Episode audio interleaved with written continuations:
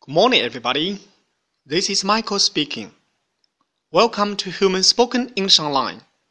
各位早安，我是 Michael 老师，欢迎来到乐成红文线上口语团 A 组。Day one hundred and twenty-one. Here we go. 今天是我们的挑战时间。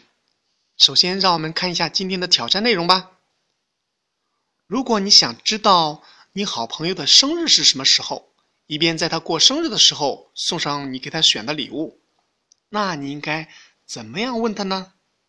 请从我们上一周学过的内容当中挑选一句回读给老师，记得只有一句哦。OK，see you next time，拜拜。